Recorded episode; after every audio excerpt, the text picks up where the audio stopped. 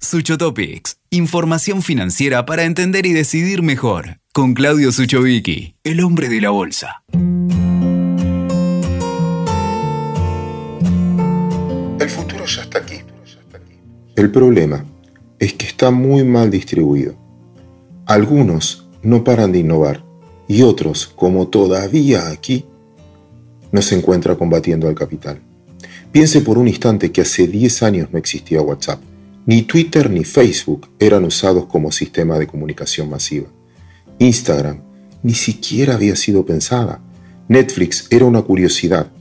¿Y quién hubiese imaginado que una de las empresas de mejor desempeño este año es una cadena de hamburguesas veganas?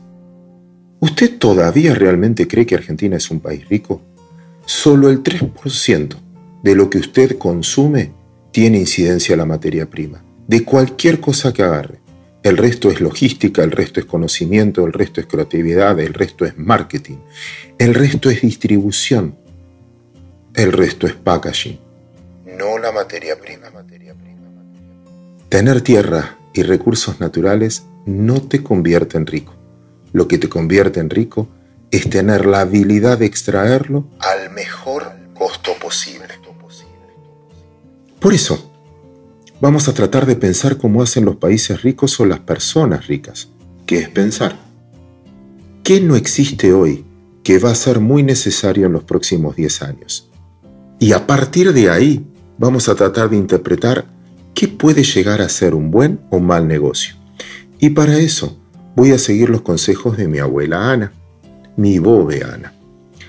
Aprendimos que de corto plazo te pueden subsidiar la compra de autos, de energía, de transporte, de nafta, pero a largo plazo, si no tenés gente que la produzca y que le sea un buen negocio producirla, ya no es solo una cuestión de precios, va a ser un problema de abastecimiento. Si vos tenés que un producto necesita para subsistir el subsidio, la ayuda, regulación o ventaja comparativa impuesta por un gobierno de turno, entonces, mi bobeana te diría, Ingale, que significa en yiddish querido, que significa en yiddish chiquito. Nunca dependas de un favor de un tercero para hacer un negocio, porque si no ese tercero es más protagonista que vos. Entonces, el que tiene la llave del negocio es él, no vos. Eso, tarde o temprano, te va a fundir. También aprendimos en los últimos tiempos que no es negocio tener algo que tiene demanda artificial. Y para eso lo voy a ejemplificar con un cuento que me contaron hace mucho, que se llama La historia del panadero del vidrio roto. Una vez le rompieron el vidrio a un panadero, entendiendo que con eso se dinamizaba la economía. ¿Por qué? Porque el panadero iba a arreglar el vidrio. Entonces contrataba un vidriero. El vidriero ganaba dinero y lo gastaba en el almacén.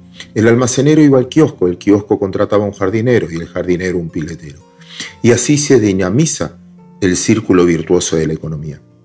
Pero nadie pensó en la otra parte, que la plata destinada a arreglar el vidrio por parte del panadero la sacó de algo que tenía pensado gastar, por ejemplo, un viaje, por ejemplo, arreglarse un traje.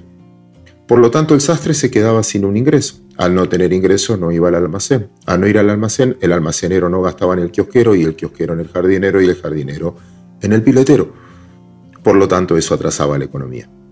Entonces mi bobeana me diría, Íngale, nunca hagas negocios cuando estás afectando a un tercero. La vida es una calecita y nunca vas a saber de qué lado te va a tocar estar. Pero bueno, vayamos a lo positivo ahora. Si esto no es negocio, ¿qué será negocio? Es mucho más simple de lo que nosotros creemos. Mirá en qué gastamos nosotros en qué gastan nuestros hijos.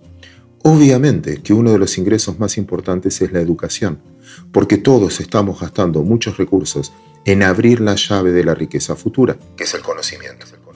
Entonces vamos a gastar mucho dinero en eso, en profesionalizarnos, porque sabemos que la clave está ahí. Ahí tenemos un buen negocio. ¿Qué otro más?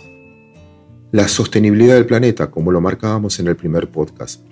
¿Por qué? Porque los chicos van a vivir mucho tiempo más en este planeta y lo quieren cuidar. Ya no es políticamente correcto. Ya es un buen negocio cuidar el planeta. Es como cuidar tu casa.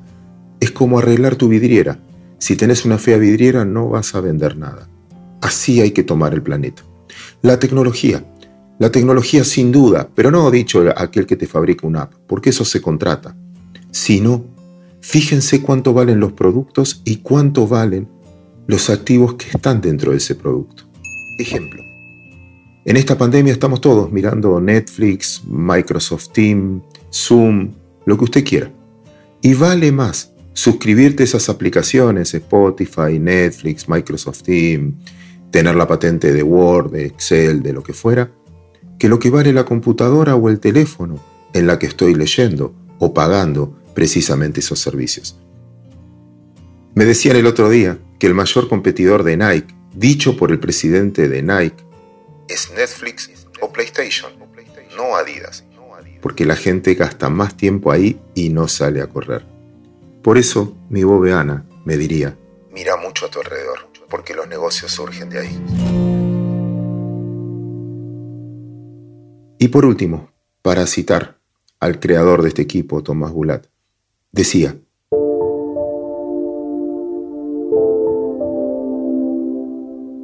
El mundo pasó de mi hijo el doctor a mi hijo el programador o influencer. Pensémoslo. Escuchaste Sucho Topics con Claudio Suchovicki. WeToker. Sumamos las partes.